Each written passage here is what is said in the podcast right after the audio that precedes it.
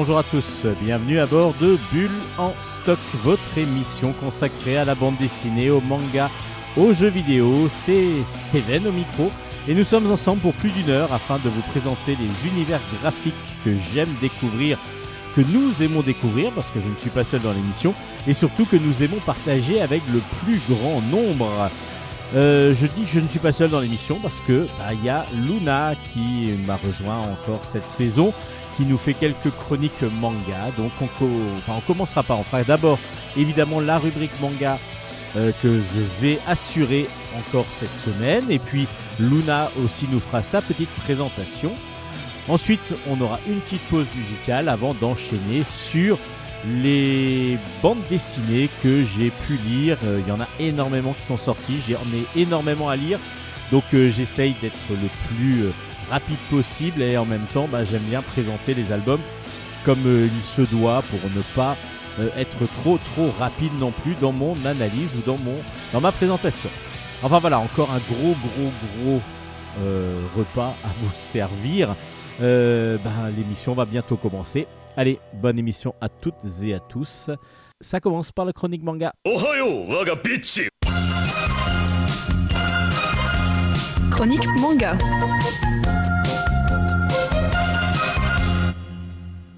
On commence ces chroniques manga avec l'extraordinaire apothicaire.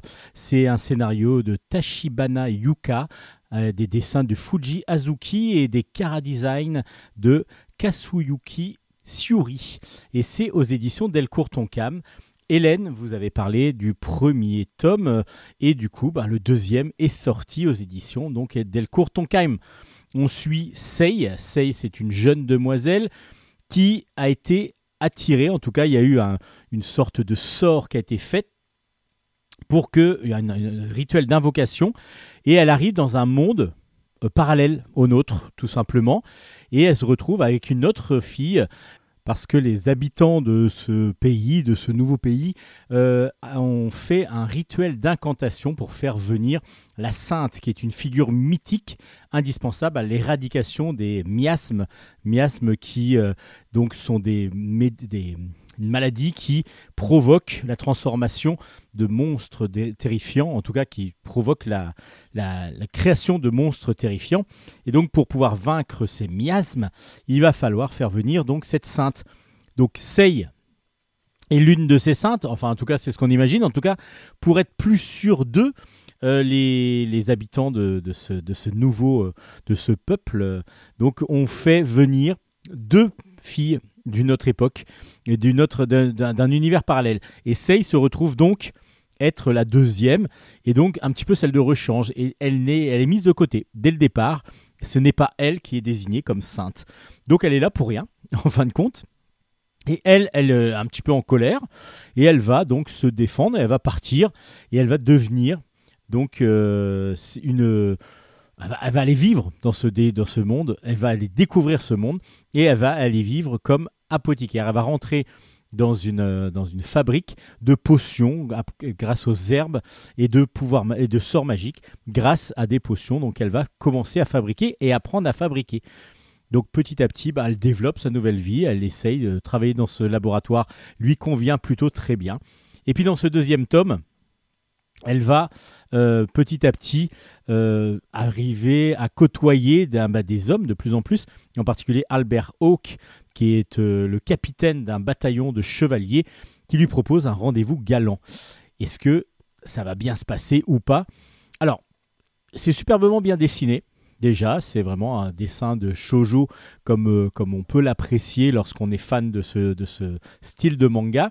Donc les filles sont vraiment très belles, les hommes aussi sont vraiment très beaux. Il n'y a pas de gros, il n'y a pas de petit, il n'y a pas de lait, hein, ça c'est sûr.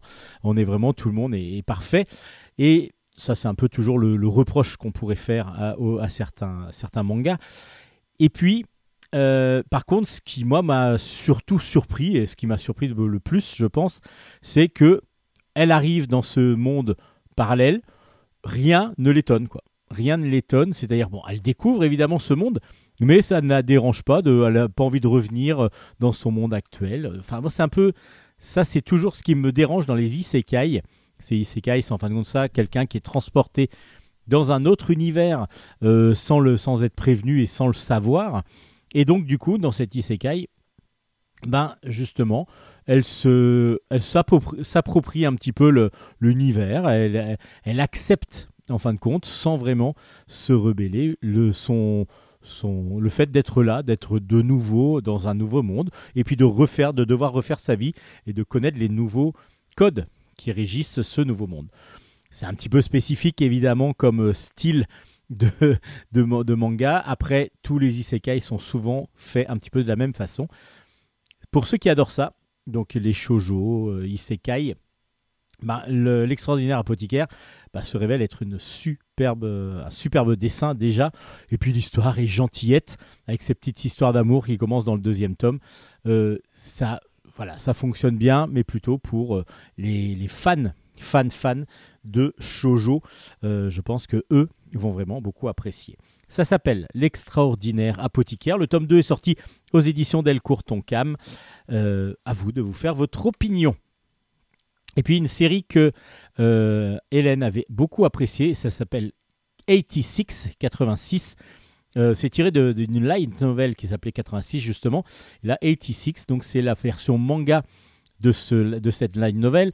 C'est scénarisé par Asato Asato et dessiné par Yoshihara Motoki. Euh, le cara design est de Shib Rabi et c'est aux éditions Delcourt Tonkam aussi. Alors là, on est sur un autre univers complètement. On est sur un univers plutôt seinen, on est sur quelque chose de très adulte.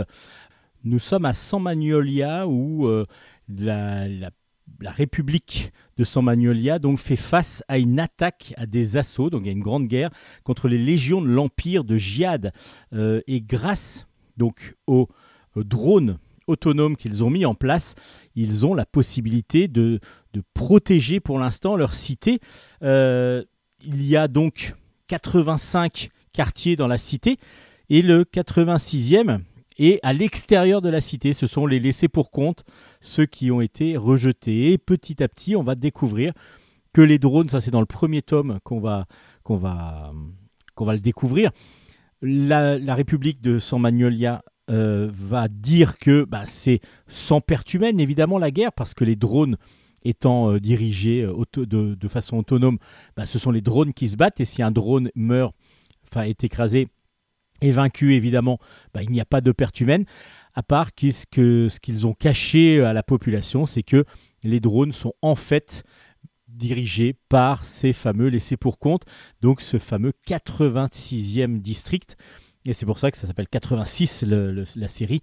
Euh, la 86e district où les humains sont là pour, eux, ben, euh, devoir euh, diriger les drones. Ils sont obligatoirement dans les drones pour pouvoir combattre. Et donc, la, République de San Magnolia va faire croire qu'il n'y a absolument personne. Et c'est ce qu'on découvre dans le premier tome et dans le deuxième. On suit Lena. Lena, c'est celle qui dirige les actions de l'extérieur, enfin en tout cas de l'intérieur de la cité, euh, pour pouvoir euh, donc diriger les drones. Et petit à petit, elle, a compris que évidemment il y a des humains dans ces drones. Alors elle, elle essaye de compatir, d'essayer de, les, de les aider au, mi- au mieux, mais euh, les, les- pilotes de drones ne seront pas obligatoirement de cet avis. Donc un affrontement un petit peu plus psychologique cette fois-ci va se mettre en place entre Lena et ses habitants laissés pour compte qui vont devoir, ben, eux, continuer à combattre. Parce que du coup, évidemment, même si depuis deux ans, petit à petit, l'empire de Giad a commencé euh, à, être vaincu, en tout cas, normalement, ça doit s'arrêter bientôt, le conflit. Euh, euh, il n'est pas encore fini. Donc du coup, il y a encore des attaques et donc de la défense à mettre en place grâce à ces fameux drones, pas du tout autonomes du coup. Alors du coup, cette série tirée de light novel, il y a aussi un animé qui est sorti, euh, est vraiment assez impressionnante parce que du coup, très fourni, on découvre des choses au fur et à mesure. Là, je vous ai peut-être un petit peu trop spoilé si vous n'aviez pas lu le premier tome, donc à vous de découvrir le premier tome assez vite. Mais on le sait quand même assez vite, hein, quand même, que les drones, c'est vraiment une manipulation du gouvernement euh, pour faire croire que les drones ne sont pas habités. Et puis dans ce deuxième tome, bah, du coup, il y a beaucoup de choses qui se passent aussi, et en particulier donc euh, la prise de confiance. En tout cas, elle, elle essaye, Lena, de prendre, de, donner confiance à ces fameux districts 86 qui vont avoir beaucoup de mal, beaucoup de mal à lui faire confiance parce qu'elle, elle est quand même à l'intérieur de la cité, elle n'est pas là, elle n'est pas au niveau du danger propre. Alors le dessin est superbe, le dessin est superbe, vraiment beaucoup beaucoup de précision, beaucoup d'action aussi dans ces albums. Alors les actions sont des fois un petit peu ben, c'est un peu toujours pareil que dans les scènes d'action, c'est pas toujours évident à mettre en scène. Donc des fois, comme ce sont des drones et qu'il n'y a pas là le système de couleurs, évidemment, vu qu'on est en manga, en noir et blanc, euh, le système de couleurs ne peut pas jouer sur le niveau de quel drone et quel, quels sont les personnages. Donc c'est pas toujours évident. Mais dans les scènes d'action, des fois, on peut s'y perdre un tout petit peu, mais avec un peu de concentration, ça passe facilement, sans problème, dans cette lecture de 86, qui est un très très bon manga aux éditions Delcourt Tonkam, donc euh, 86. Euh, Alors, apparemment, il n'y aurait que trois tomes au Japon. C'est ce que j'ai cru voir sur Internet. Alors, est-ce qu'il y en aura euh, que trois aussi en France? Normalement, oui. À moins qu'il y ait eu des choses qui n'aient pas été éditées au Japon et qui vont peut-être continuer en France. En tout cas, 86, le deuxième tome, est sorti aux éditions Delcourt Tonkam et allez découvrir. Alors là, c'est pas du shojo, hein, on est plutôt sur du seinen avec euh, des combats, euh, des combattants. Euh, il y a pas mal de, bah, justement des drones, des robots et ainsi. Enfin, il n'y a pas de robots, mais des drones du coup qui combattent. C'est assez impressionnant et superbement bien dessiné. Donc, ça s'appelle 86. Le tome 2 est sorti.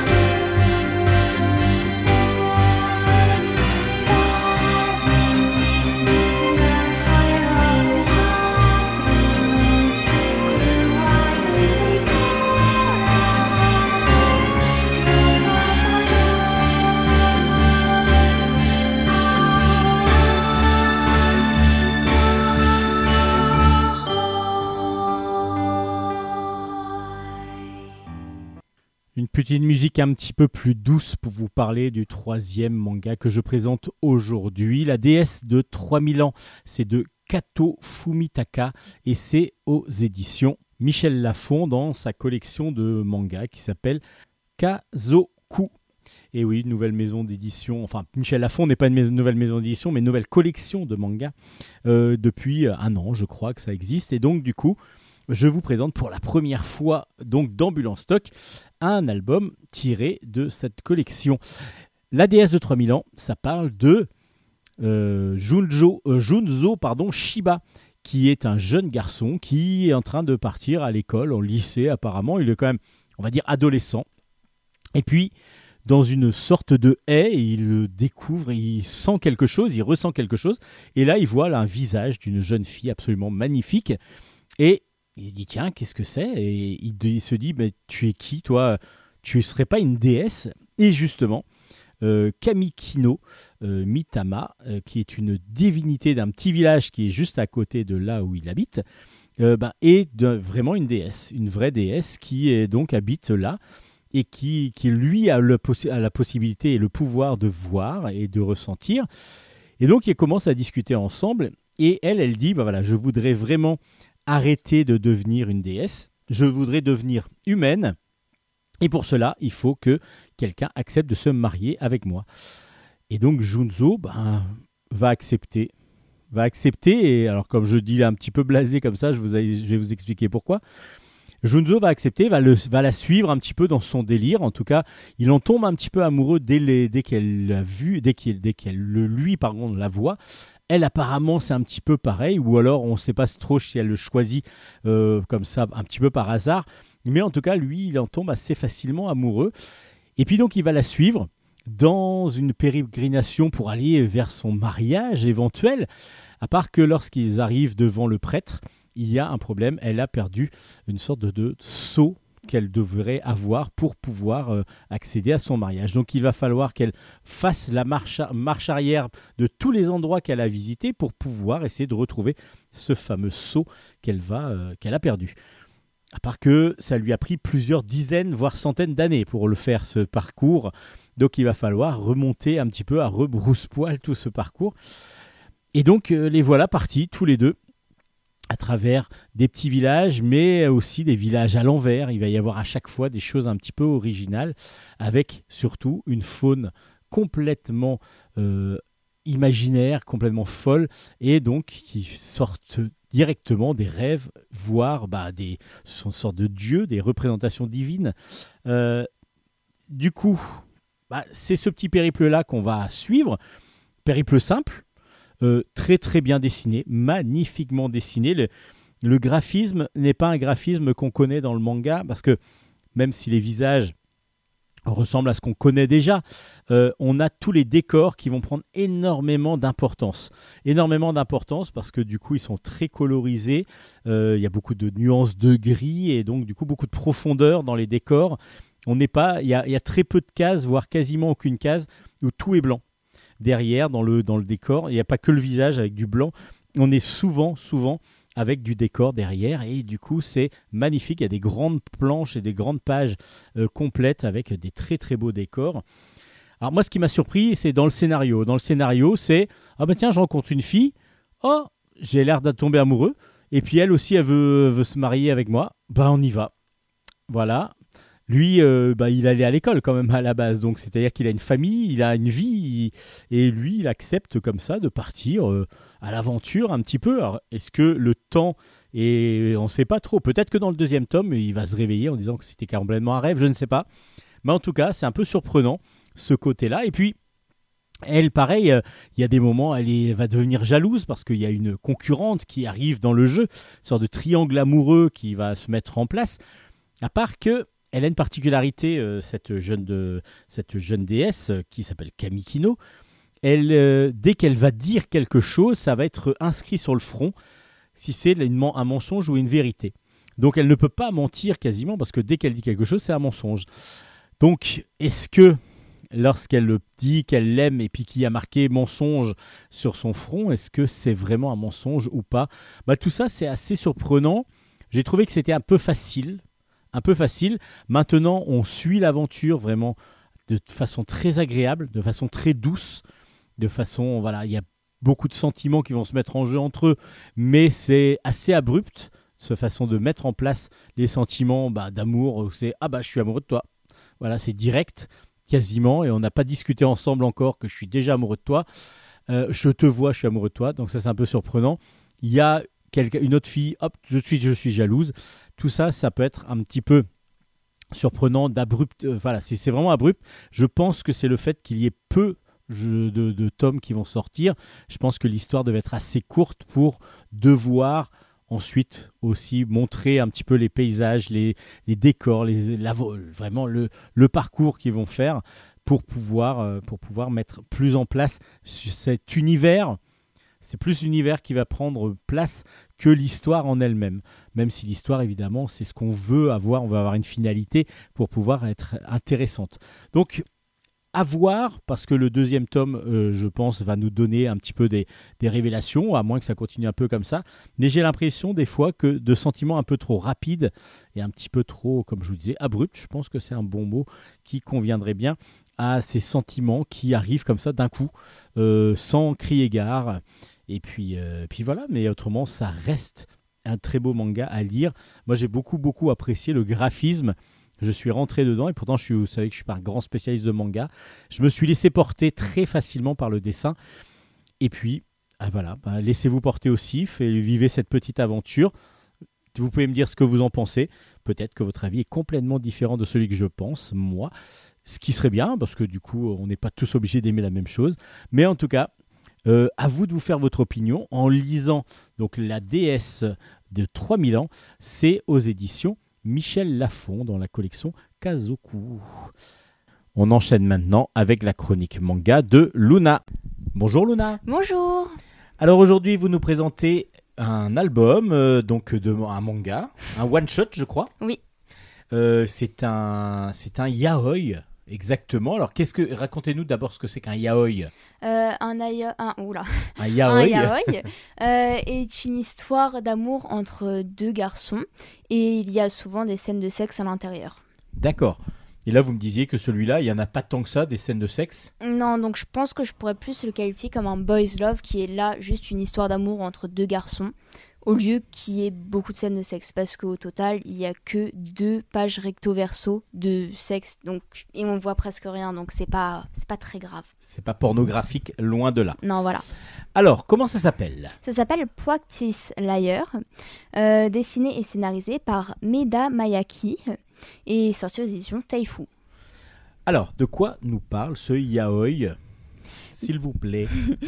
Miura est un jeune garçon qui a un don assez particulier. Il peut lire dans les pensées des gens. En étant petit, il pensait que c'était un don génial, mais sa vision des choses a rapidement changé quand il est entré au collège. Il avait deux amis. Un voulait toujours faire des sorties dehors, c'est Yuji, mais l'autre voulait rester euh, révisé et respecter son couvre-feu, c'est Tetsuya. Miroa et Tetsuya sont de corvée et ils abordent le sujet de Yuji. Tetsuya ne l'aime pas, car à cause de lui, il se fait punir et est en corvée de ménage. Bien sûr, ça, il le pense, mais Miroya l'entend. Voulant bien faire, il va expliquer le point de vue de Tetsuya à Yuji, cela créant un problème entre les deux amis, et cela retombe sur Miroa. Depuis ce jour, il n'a plus d'amis et refuse de s'en faire. Un jour, à son club de lecture, un jeune homme vient se présenter à lui, vu que c'est son aîné. Il fait donc la rencontre de Momiji. Quelques jours après, ils vont se recroiser et Momiji lui offre un livre que Miroa cherchait depuis un moment. Pour le remercier, Miroa l'invite à manger et il apprend par les pensées de Momiji qu'il est en réalité amoureux de lui. Ils vont tous les deux se rapprocher, même si ce n'était pas l'intention de Miroa. Au final, après un rencard, Miroa lui propose de devenir son petit ami. Et bien sûr, Momiji accepte. Mais est-ce que leur couple va tenir même avec le don de Miroa ou est-ce qu'au contraire, il va y avoir un autre problème? Alors là, vous nous avez raconté quasiment tout ou pas? Non, j'ai oh, j'ai raconté que le début à peu près. C'est Ah, vraiment c'est vraiment les premières pages parce qu'après on, on voit comment la, La comment relation. la relation elle s'affine etc. On voit Donc, vraiment coup, comment ça s'améliore. Donc ça a l'air assez dense quand même. On a pas mal d'informations déjà dans Oui. les premières pages. Alors, qu'est-ce que vous en avez pensé de ce yaoi? Vu que c'est un yaoi, il y a bien évidemment des scènes de sexe, mais ce que j'ai beaucoup apprécié, c'est qu'il y en a seulement deux et elles ne se sont pas éternisées sur 20 pages, comme je l'ai dit tout à l'heure. Euh, donc ce genre de manga est plus basé sur une histoire d'amour et les sentiments de ces garçons plutôt que sur le sexe. C'est un one-shot, donc c'est encore mieux. Les dessins sont magnifiques, très doux et le style change du style habituel des mangas. C'est vrai que on a un style un petit peu particulier qui est vraiment euh, très agréable à voir apparemment. Et puis, euh, bah, du coup, c'est la douceur que vous avez ressentie en, en lisant cet, cet album. Donc, je vous fais confiance là-dessus.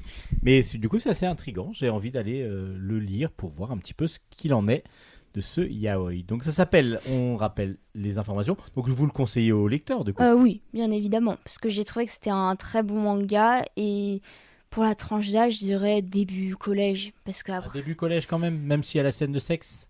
Oh, début collège, on fin est déjà collège. non, début collège, on n'est plus trop innocent. C'est on, on, on apprend on apprend euh, les choses comme ça en cinquième, donc euh, Donc voilà, on va dire cinquième, quatrième. voilà. D'accord. Et donc ça s'appelle Ça s'appelle Practice Liar, dessiné et scénarisé par Medaya Maki et sorti aux éditions Taifu. Merci Luna. Merci à vous. On se retrouve la semaine prochaine. À la semaine prochaine. On retrouvera Luna pour une nouvelle chronique la semaine prochaine. Maintenant, on va passer à la pause musicale et depuis le début de la saison, j'ai demandé à des auteurs de me présenter leur musique favorite ou alors une musique qu'ils écoutent régulièrement en ce moment. Et aujourd'hui, c'est Stéphane Dauvin. Alors vous connaissez peut-être pas Stéphane Dauvin quand je vous le dis comme ça, mais c'est son surnom de bande dessinée, son nom d'artiste, c'est Stédo. Stédo, le dessinateur, entre autres, de euh, Les Pompiers, et puis aussi de la série Boulard, la série dérivée des profs, évidemment. Donc c'est lui qui donne vie à Boulard, c'est lui qui donne vie aux pompiers depuis maintenant pas mal de tomes. Bah, justement, tiens, je vais vous le présenter tout à l'heure, le nouveau tome des pompiers. En tout cas, Stédo nous a donc euh, demandé de passer cette musique. Jamie!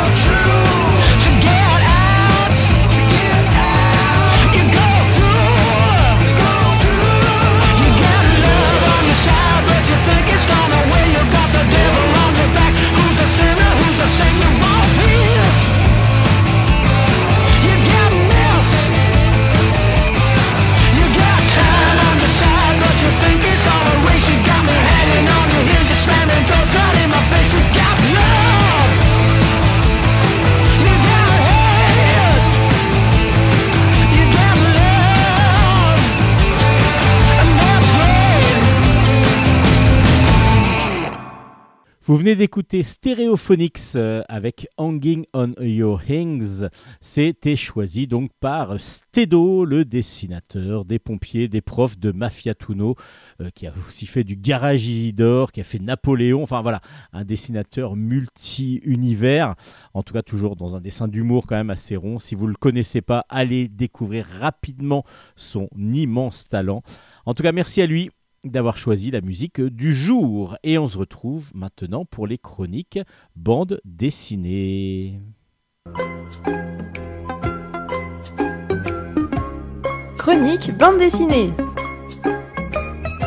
On commence les chroniques BD avec Looking for Bansky, la légende du street art. C'est de Francesco Mattesi au scénario et de Marco Maraggi au dessin. C'est aux éditions Hugo BD dans la même collection que un album précédent que je vous avais présenté qui s'appelait Case Haring où justement tout l'art moderne et l'art du street art sont petit à petit mis en avant par cette collection. Looking for Bansky, bah, on parle de Bansky. Bansky, c'est un grand, grand artiste de rue, mais que personne ne connaît en fin de compte. Tout le monde le connaît sans le connaître. Pourquoi? Parce qu'il est complètement anonyme.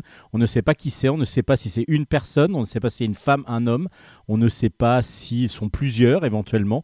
Euh, ça reste un mystère complet et on voit de temps en temps apparaître une œuvre de Bansky euh, sur les murs de Londres, de Calais, de, Bristol, enfin pas mal d'endroits, euh, New York, Bethléem, donc des endroits où on ne compte pas voir apparaître des œuvres. Alors ce sont des œuvres d'art, sont souvent des pochoirs, parce que Bansky justement utilise des pochoirs pour la rapidité d'exécution, mais ce sont surtout des brûlots politiques. Et oui, il y a beaucoup, beaucoup de critiques politiques autour de cette œuvre. Et lui, Bansky, alors je dis lui, euh, le- l'artiste, dirons-nous, ou Yel, on va dire, alors du coup, parce que c'est peut-être une femme, euh, ben, Yel se cache vraiment derrière euh, cet art pour pouvoir euh, dire le maximum de choses contre, contre la société actuelle. Donc contre le, capitalisme, beaucoup contre le capitalisme. Et la dernière œuvre euh, en date, par exemple, qui- qu'il a fait, où on l'a reconnu, c'est à un moment donné, il avait vendu, enfin il y a eu une, une vente d'un tableau euh, représentant un dessin d'une fille, euh, d'une jeune fille avec un ballon euh, qui allait s'envoler. Et lorsque la mise en ch- le- le- l'enchère finale a été mise à taper, donc quand le, le comment on appelle ça, le maître priseur a frappé de son marteau, l'œuvre a commencé à s'auto-détruire. Donc on, pense qu'il y avait un mécanisme, enfin c'est même sûr, il y avait un mécanisme dans le tableau, dans le cadre qui permettait de détruire la feuille. Donc il a commencé comme une déchiqueteuse à petit à petit découper la feuille, mais apparemment ça s'est arrêté. Enfin c'est même pas apparemment parce qu'il y a des vidéos, vous pouvez aller voir sur internet.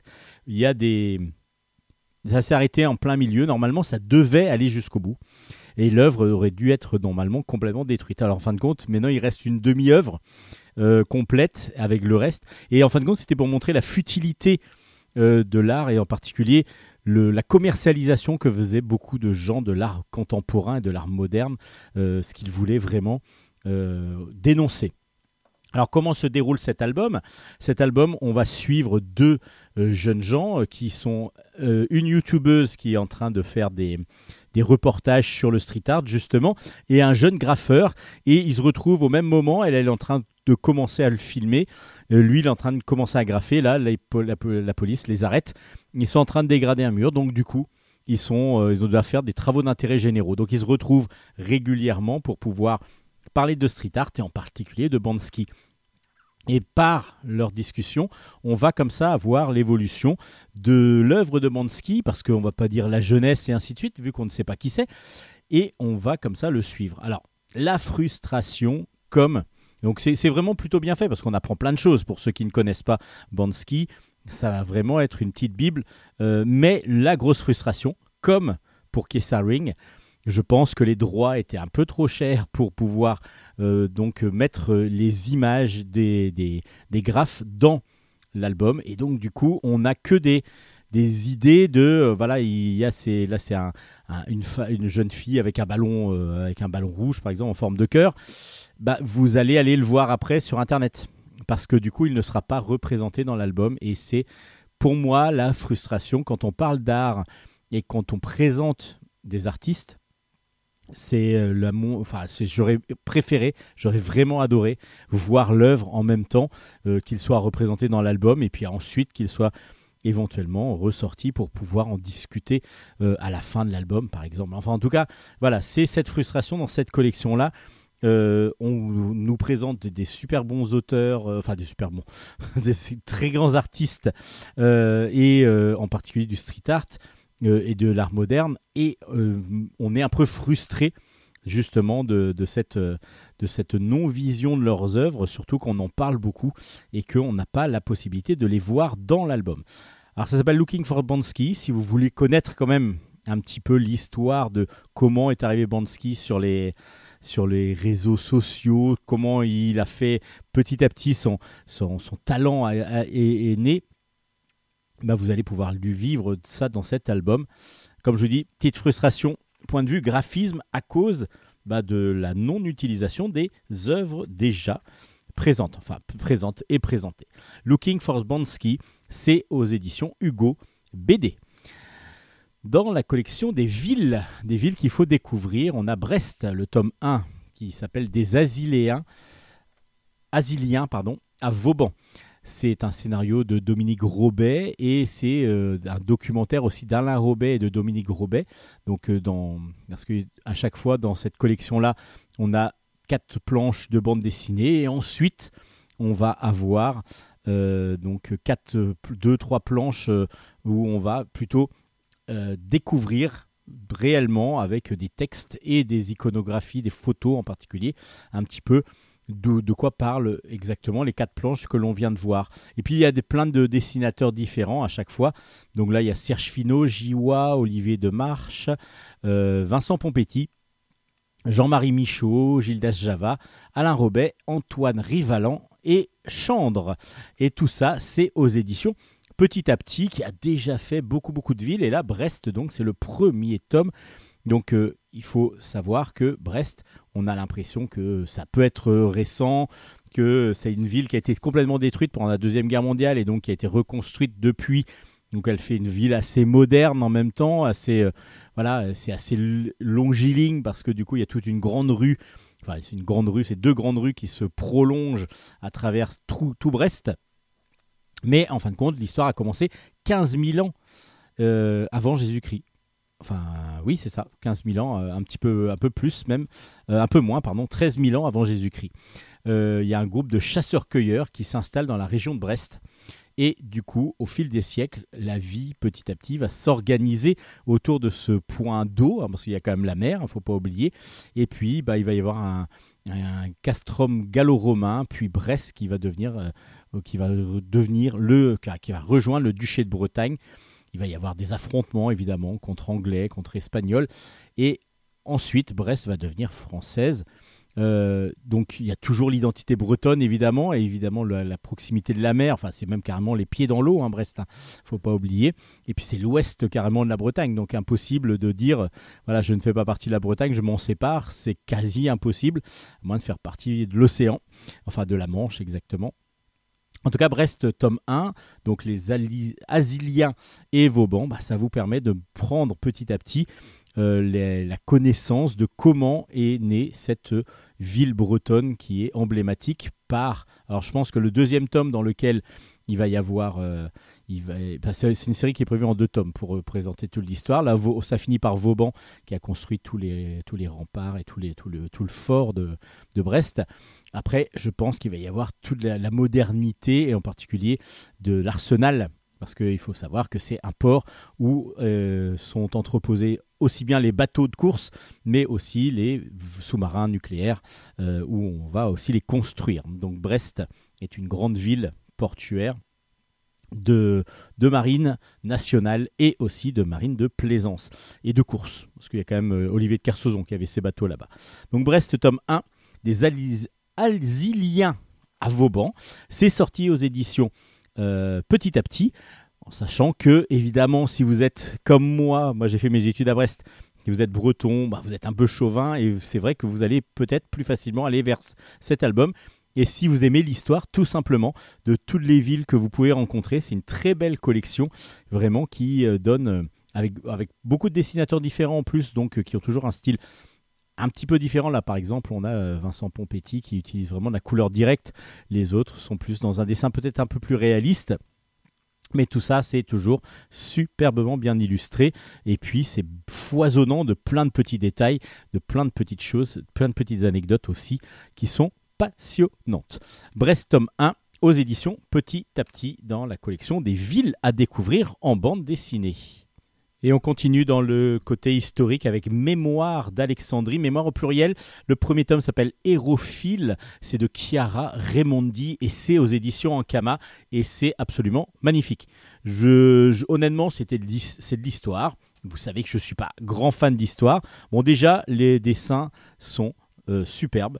Un dessin semi-réaliste qui est vraiment, euh, vraiment et, magnifiquement bien géré, avec plein de petits détails. Et, puis surtout, il y a la couleur qui est vraiment mise en avant et qui fait ressortir euh, des, ambiances parce que du coup il va y avoir des planches euh, où on va être beaucoup plus euh, sombre, d'autres planches euh, très colorées jaunes par exemple. Euh, on sent le soleil, on sent la chaleur. Et puis donc les ambiances vont jouer beaucoup. Il va y avoir pas mal de rouge aussi, parce que je ne le connaissais pas, mais Hérophile, euh, c'est un petit peu, c'est un médecin. Donc du coup, là, on est, ça se passe au 3 siècle avant Jésus-Christ. Euh, Il y a Ptolémée I qui est euh, donc à l'épanouissement vraiment scientifique d'Alexandrie. Donc il va faire venir des grands, grands chercheurs, découvreurs, des grands scientifiques. Et trois personnages clés vont apparaître, donc le médecin hérophile justement, le, Ptolémée euh, euh, Philadelphe qui lui est euh, bâtisseur du, phare d'Alexandrie, et Hypatie, la première femme savante de l'histoire. Et donc du coup, euh, Chiara Raimondi nous raconte à chaque fois l'histoire d'un de ces personnages, et là c'est Hérophile qui était donc le pionnier de l'anatomie humaine parce que le premier à avoir osé lorsqu'il a découvert un cadavre, à l'ou- à l'ouvrir et à pouvoir comme ça regarder à l'intérieur des cadavres, voir comment étaient faites les liaisons entre les différents membres, les nerfs et ainsi de suite, et en faire donc des cartes et des, et, des, bouquins, des livres tout simplement. Donc lui arrive euh, donc euh, au début, de l'album, euh, Hérophile et Erasistrate, pardon.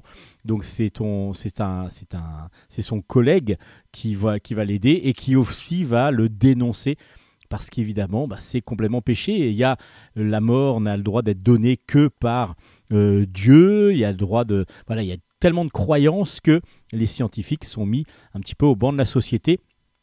Même si, évidemment, ils sont là pour sauver les gens, mais euh, il faut pas aller trop loin.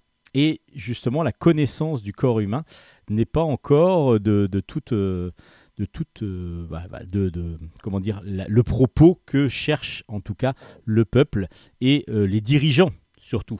À part Ptolémée, justement Ptolémée Ier, qui lui est tout à fait d'accord avec ça et donc qui laisse faire beaucoup Hérophile. Et dès que il va avoir le dos tourné, Hérophile va passer un très mauvais quart d'heure. Alors c'est vraiment excellent. C'est vraiment excellent parce que je m'attendais pas à ça du tout. Parce qu'il y a le côté scientifique qui rentre en jeu avec le côté historique. Et j'ai trouvé ça très surprenant. Je m'attendais à une histoire, euh, euh, on va dire, politique euh, à cette époque-là, du 3e siècle avant Jésus-Christ. Et en fin de compte, je me suis retrouvé dans une, dans une sorte de petit thriller scientifique en même temps, d'un côté scientifique, et puis de petits jugements, il va y avoir des trahisons, il va y avoir pas mal de petites choses. Et j'ai trouvé ça excellent. J'ai trouvé ça excellent, frais, rapide, efficace, euh, superbement bien dessiné. Et du coup, bah, ça me fait euh, voilà, un très très bon premier album dans Mémoire d'Alexandrie. À chaque fois, il y aura l'histoire d'un personnage. Et donc, du coup, ben, celui-là se clôt à la fin de l'album. Évidemment, c'est un des maîtres de la, de la médecine moderne, quasiment, hein, à l'époque, parce que c'est lui qui a commencé, Hérophile, à faire des livres autour de tout ce qui est l'anatomie humaine, ce qui va être après décisif pour la continuité de la médecine. Donc Mémoire d'Alexandrie, c'est une très très bonne série qui commence. Le premier tome en tout cas est excellent et je l'ai beaucoup beaucoup apprécié. C'est une grosse recommandation de Bulle en stock. Mémoire d'Alexandrie tome 1 aux éditions Ankama, Mémoire avec un S.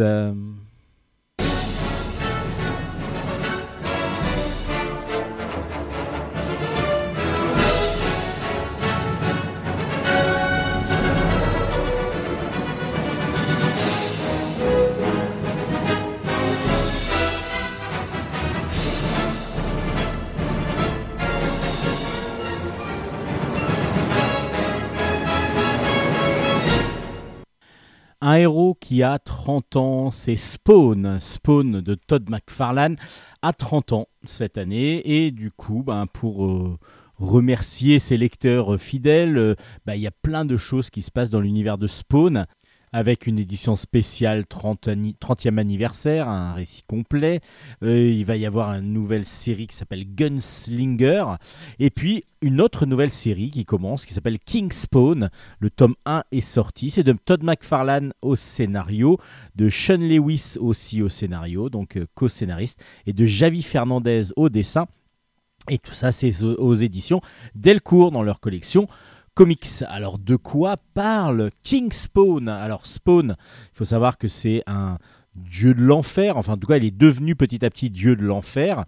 Et au début de King Spawn, on arrive lorsque les frontières entre le ciel et les enfers sont scellées. Donc, il n'y a plus aucun ange ni démon qui peuvent passer et rejoindre la terre.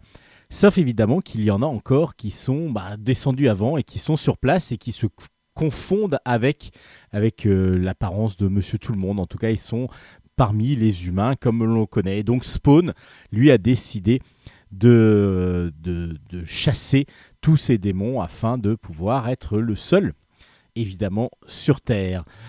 En même temps, euh, il y a des désastres climatiques et en particulier des séismes qui apparaissent de plus en plus sur Terre.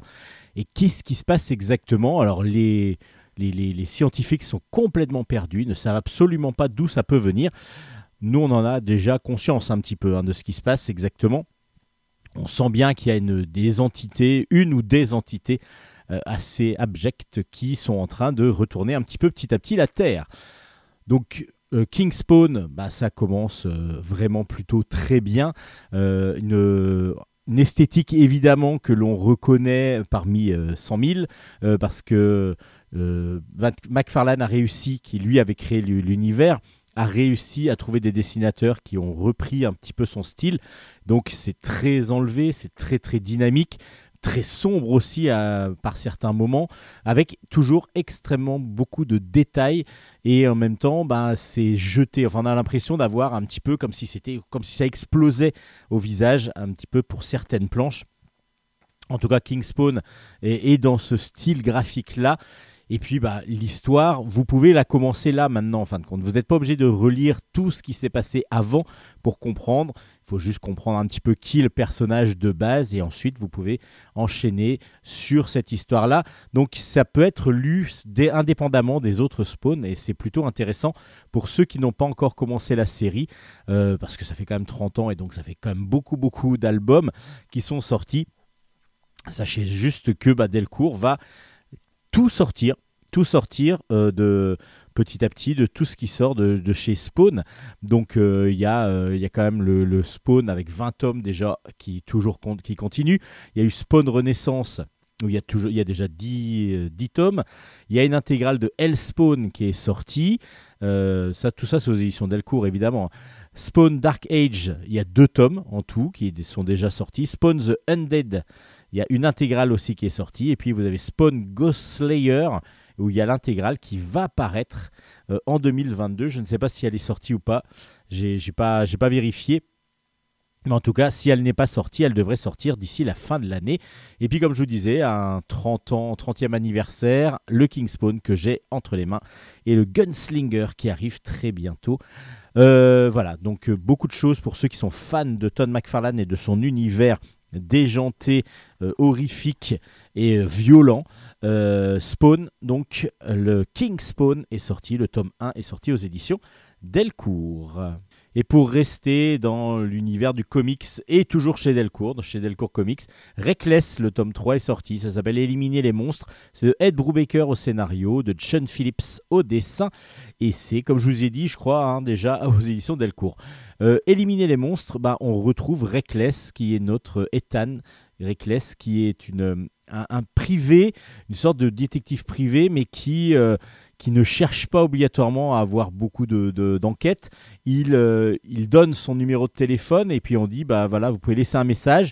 Et lui, il filtre beaucoup après les messages, enfin pas que lui, parce qu'il est toujours assisté de, de, sa, de, son- de sa camarade avec qui il va faire toujours les, les enquêtes, Anna.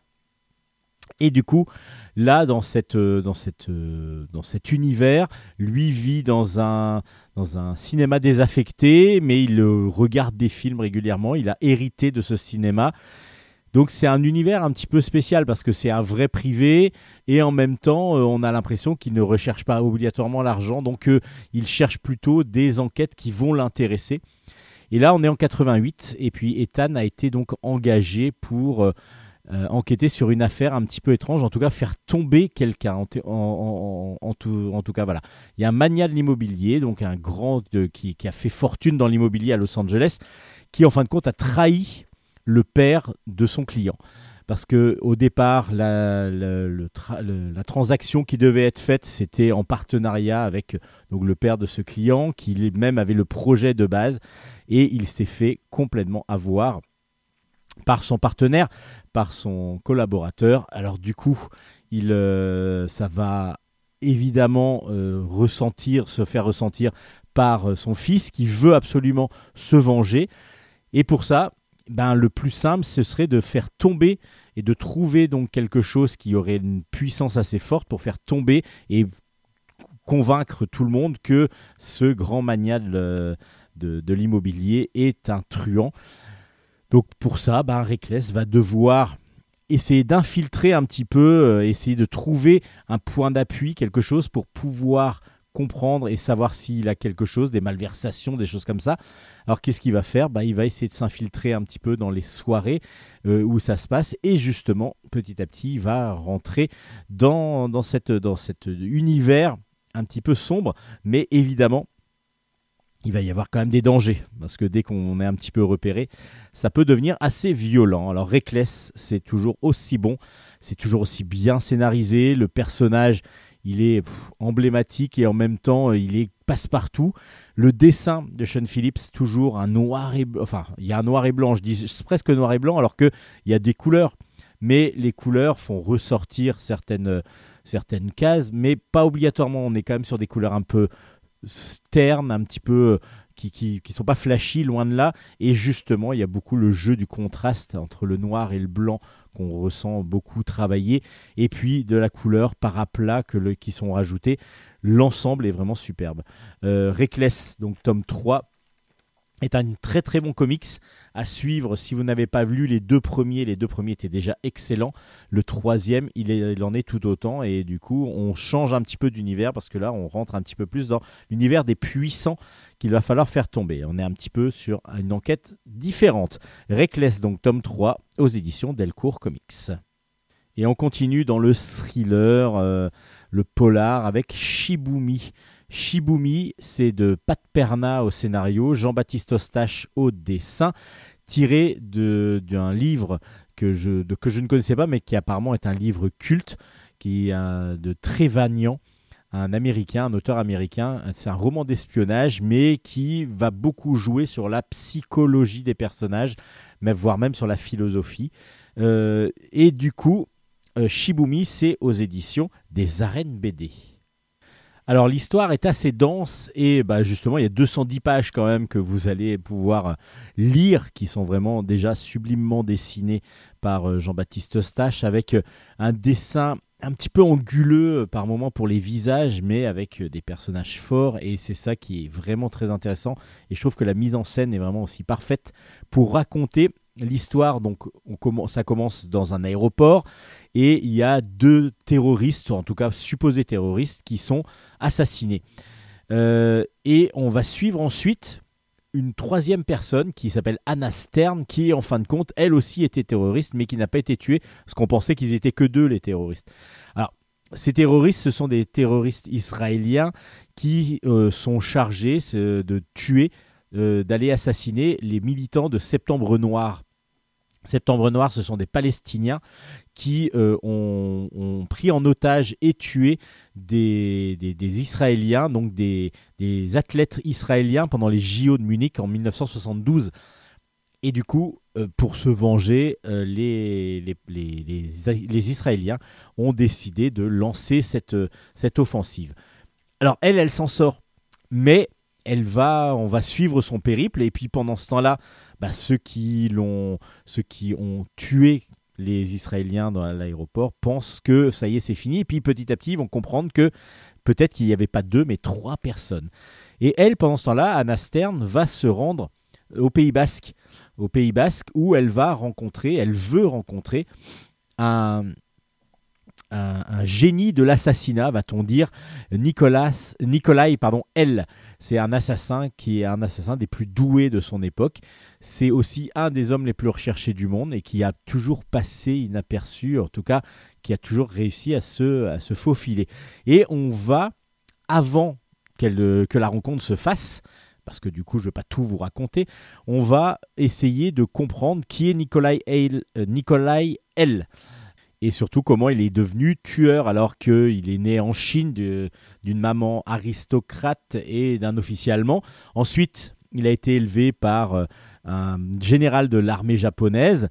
Et puis, il va être euh, tout de suite reconnu comme un très bon joueur de Go, un joueur, euh, donc, un joueur de- de- d'échecs, euh, enfin de Go, c'est les échecs chinoises où donc il y a beaucoup, beaucoup de subtilité et surtout de stratégie à mettre en place. Et puis ensuite, il va commencer à parcourir le monde afin d'honorer des contrats pour tout le monde, en fin de compte, le CIA, le Mossad, le KGB, l'OPEP et ainsi de suite. Et il va donc, on va découvrir comme ça son parcours.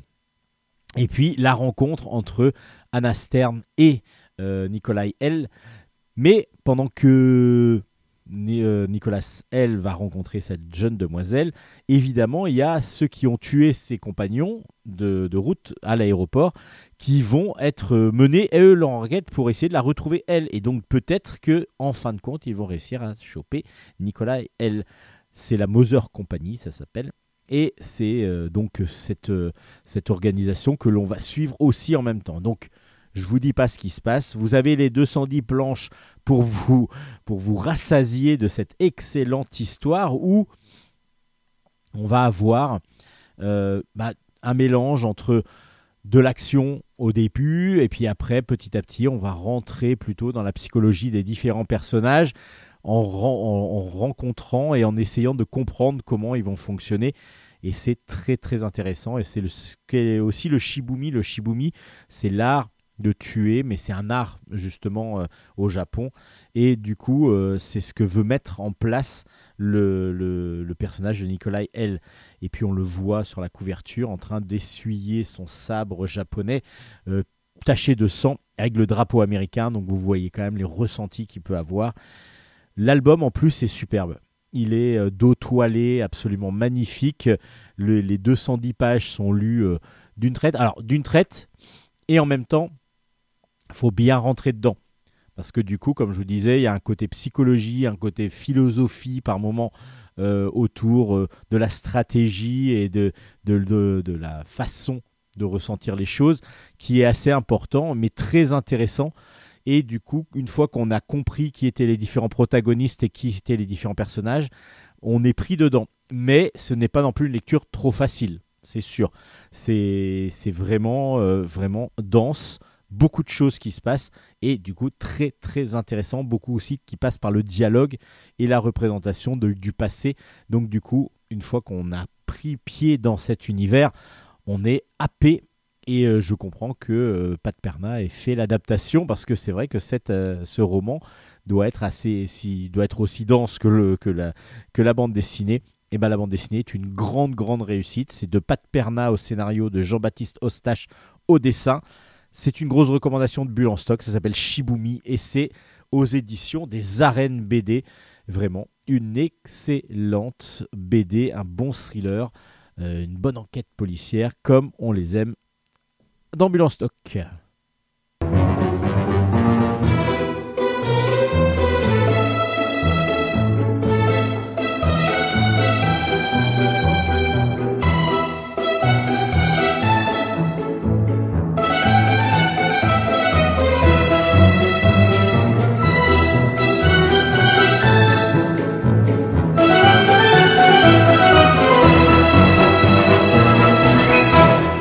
On continue avec un album aussi de thriller un petit peu et, là on va rentrer dans un univers du hacking, donc de l'informatique avec Activist. Alors c'est avec un jeu de mots, hein, Activist, H-A-C-K-T-I-V-I-S-T-S. Euh, le tome 1 s'appelle Cellule Frequency, c'est de Laurent Frédéric Bollet au scénario, Janice Holland au dessin et c'est aux éditions Soleil. Euh, Activist, vous avez bien compris que c'était euh, un, groupe de hackers. Et justement en 2020, pendant euh, le confinement, un groupe de hackers s'est mis en place, une dizaine, ils sont 10, ils sont tous des hackers professionnels, ils sont donc, des gros professionnels de l'informatique, ils peuvent rentrer dans n'importe quel réseau, en tout cas c'est ce qu'ils essayent de faire, et puis essayer surtout, ils se sont dit, pour- comme on est 10, on est quand même assez puissant, on est assez grand, on est assez fort, en plus on est dans le monde entier, il y a une japonaise, il y a un français, il y a des américains, il y a vraiment de tous les pays. Euh, chacun va pouvoir comme ça essayer de révéler, en tout cas de trouver des gros scandales qui se passent et on va essayer de les révéler, voire de les annihiler euh, grâce à nos pouvoirs informatiques. Alors pouvoir informatique, ça va aller même plus loin que ça parce que justement leur première mission, ils sont à Miami et ils vont devoir aller à Miami.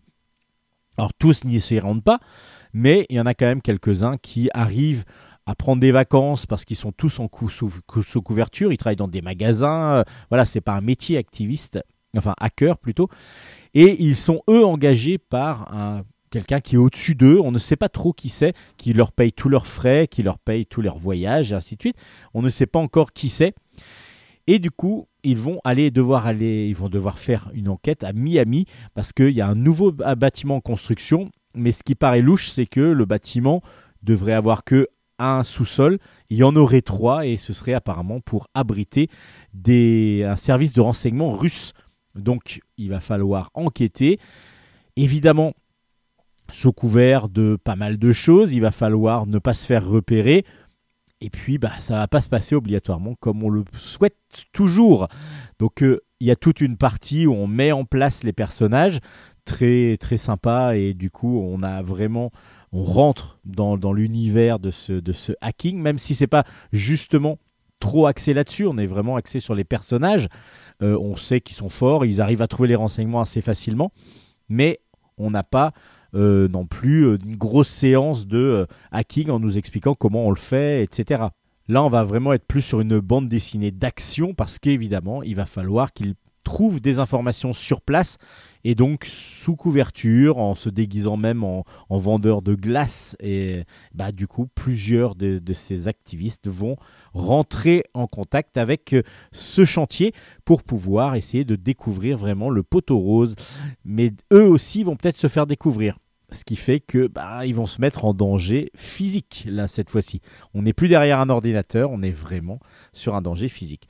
Alors le premier tome de Activiste est vraiment très, enfin, très, agréable à lire. Euh, on justement, comme je vous disais, c'est pas trop complexe parce que du coup, on se dit, ah, dès que ça va parler d'un peu d'informatique et un petit peu complexe et tout, non, en fin de compte, on est vraiment sur une série d'actions avec 10 personnages complètement différents mais qui vont être très complémentaires. Avec chacun leur vie, on sent par exemple que la japonaise a beaucoup de problèmes et du coup, ben, on imagine bien que dans les, albums futurs, on va voir comment le groupe va peut-être pouvoir venir à son aide. Et puis là, euh, bah, du coup, les Russes sont pas très tendres. Ce sont pas très tendres avec eux. Donc, euh, on est pris, c'est assez haletant. Une fois qu'on a compris la mécanique, on est pris dans cette aventure. On a juste envie d'avoir la suite pour pouvoir euh, vraiment être agréablement surpris comme on l'a été avec ce premier tome.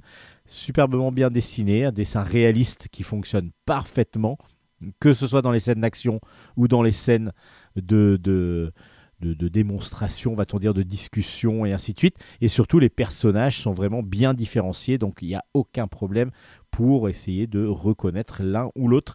Et on arrive tout de suite, d'un simple coup d'œil, même quand ils sont grimés, à les reconnaître. Activiste, donc le tome 1 aux éditions Soleil, un très bon premier tome que je vous recommande. Et puis je vous avais recommandé le tome 1 et le tome 2 de Valhalla Hotel. Est-ce que je vous recommande le tome 3 qui finit la série? Oui. oui, oui, oui, parce que du coup la série ne serait évidemment pas complète sans ce fameux tome 3 qui s'appelle Overkill. Et puis on n'aurait pas cette, ce final en explosion en explosion euh, que l'on a. Et puis bah regardez juste la couverture. Vous voyez déjà que c'est une explosion qui est sur la couverture. Et bah les trois tomes évidemment sont absolument géniaux. C'est de Pat Perna au scénario de Fabien Bédoel au dessin. Et c'est aux éditions Comics Bureau donc euh, diffu- diffusé par Glénat. Valhalla Hotel c'est un délire complet. On est à Flatstone dans le Nouveau-Mexique Dès le début du premier tome, on suit un binôme complètement euh, déjà absurde, euh, un garçon euh, cheveux blonds qui est fan de ping-pong et qui ne joue qu'au ping-pong et qui ne parle pas, avec son entraîneur qui traverse justement ce fameux Nouveau-Mexique. Il tombe en panne et pour aller, ils doivent aller à une compétition, il tombe en panne. Et du coup, bah, le shérif qui veut faire un peu de zèle leur dit bah, Vous n'avez pas le droit de vous garer là. Donc il se retrouve en prison. Euh, on va découvrir tout l'univers de ce petit village qui s'appelle Flatstone avec des personnages complètement barrés, tous. Le shérif, la shérif adjointe qui est peut-être la plus sensée. Donc on a ces deux personnages qui arrivent dans Flatstone. On a euh, un élevage de porcs et on a ce fameux Valhalla Hotel euh, qui est dirigé par une, allemande, une grande allemande euh, qui est une grosse allemande qui, qui va donc les accueillir parce qu'évidemment leur véhicule n'est pas prêt tout de suite.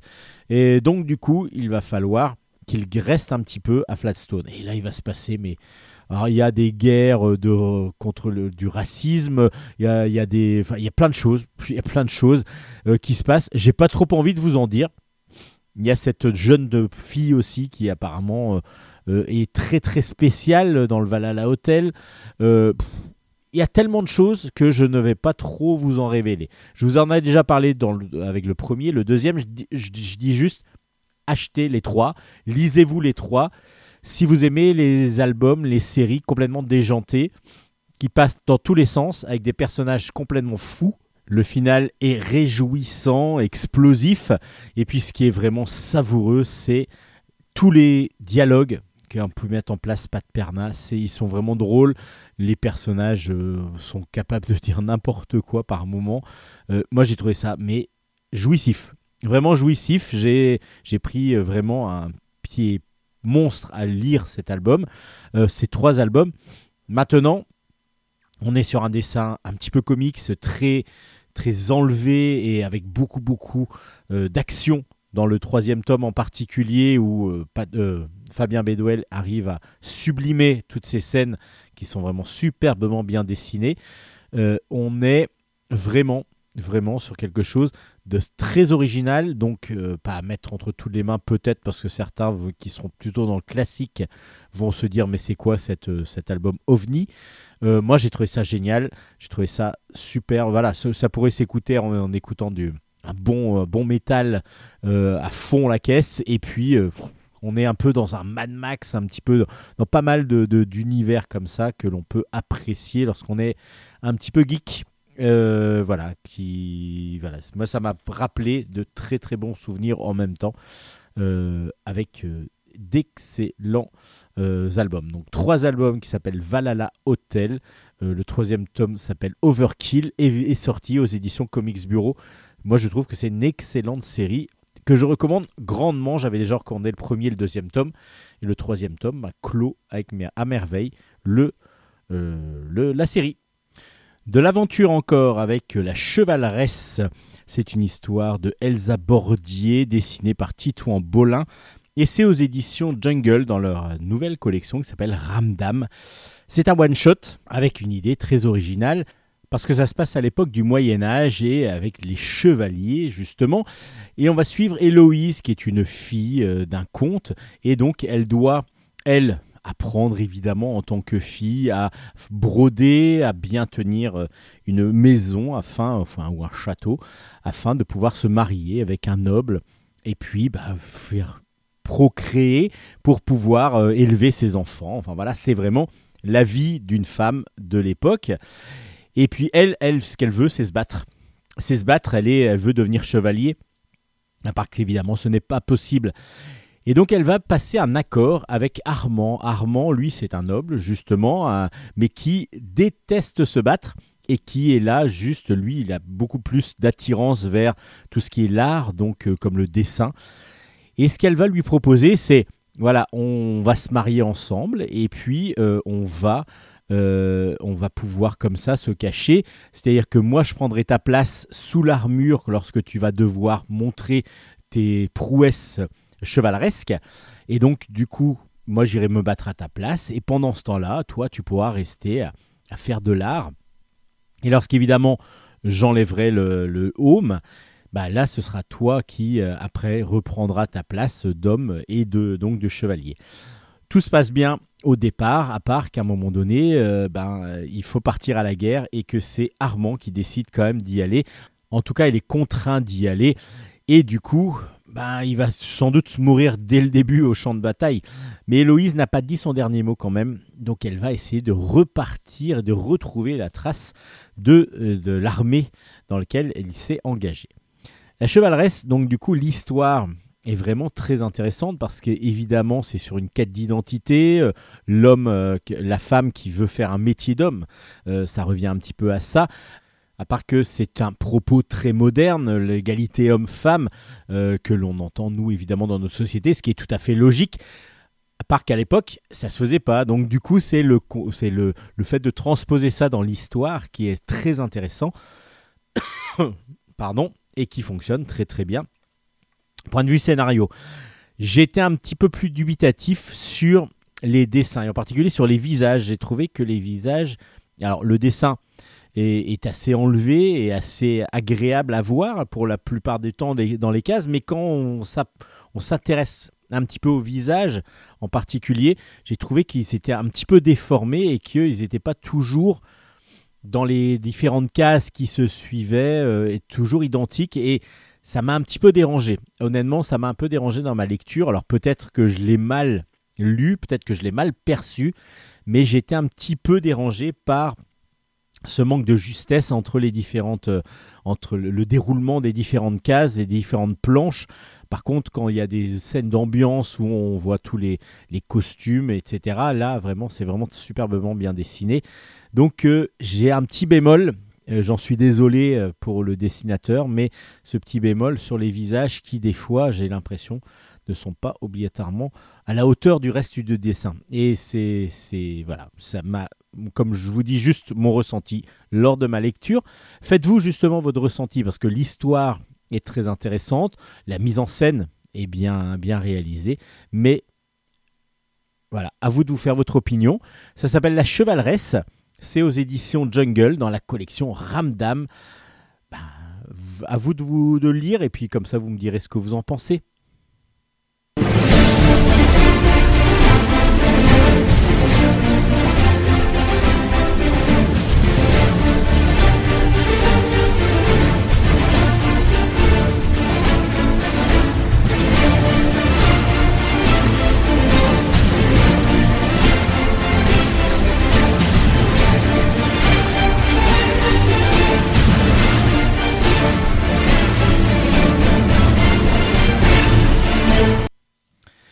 On va partir un peu plus dans l'intime maintenant avec euh, Ratures indélébiles. C'est un album scénarisé par Aurel Gaillard et dessiné par Camille K. Et c'est aux éditions Jungle. C'est un one-shot qu'il faut vraiment lire et en particulier aussi partager. Pourquoi? Je vais vous expliquer parce que c'est un thème qui est récurrent, qui est très très fort et qui est très très bien euh, mis en scène et très bien raconté dans cet album. On suit Juliette et Mathilde qui sont amies depuis toujours. En fin de compte, elles étaient à l'école ensemble. Ce sont vraiment des vrais, vrais amis. Et elles arrivent en quatrième, donc au collège. Mathilde euh, a, des, a vraiment envie de changer un petit peu d'air. Et donc, du coup, elle va vers des amis. Et surtout, elle a un petit crush avec un Thomas. Le Thomas, lui, il fait partie de la bande un petit peu des, de ceux qui, qui se moquent des autres et ainsi de suite. Et du coup, bah, ce petit crush va commencer à, à, à- à augmenter. Dans cette bande, il y a aussi Karine qui petit à petit va devenir amie avec Mathilde. Euh, Karine qui, elle, est un petit peu la chipie, et la- assez méchante dans ses réactions, dans ses propos. Euh, elle est très moqueuse. Et du coup, elle, euh, elle va prendre amitié avec euh, Mathilde. Et Juliette, du coup, va se sentir complètement délaissée. Surtout qu'elle déteste euh, Karine, dont elle est un petit peu le souffre-douleur. Donc du coup, Juliette ben, va devoir euh, se séparer un petit peu de Mathilde. Donc déjà, il y a tous ces sentiments d'amitié, euh, d'abandon, de, bah, de rejet, mais d'abandon, oui, euh, on se sent solitaire, etc. Et puis un jour, un événement va se passer, c'est dans les vestiaires des filles lors de l'EPS. Il va y avoir une photo volée qui va être envoyée sur tous les réseaux sociaux. Bah, c'est Mathilde, pas Mathilde, Juliette est en train de se changer et comme euh, on lui a volé ses vêtements, elle se retrouve nue, euh, mais euh, elle n'est pas encore formée, elle n'a pas encore passé le cap de devenir une adolescente. Et donc du coup, on est dans cette période hein, où les filles n'ont pas, pas, ne sont pas réglées au même moment et donc n'ont pas les ne deviennent pas femmes au même moment. Et donc du coup évidemment elle se fait moquer très rapidement dans les vestiaires. Mais surtout c'est cette fameuse photo qui se retrouve sur les réseaux sociaux et là l'engrenage où tout le monde va commencer à se moquer d'elle va la traiter euh, de prostituée va voilà petit à petit ça va monter et on va comprendre tout le problème du harcèlement que peuvent subir les garçons et les filles. hein. Il n'y a pas là, c'est sur des filles que ça se passe dans cet album, évidemment. Et on comprend petit à petit, c'est très très bien fait.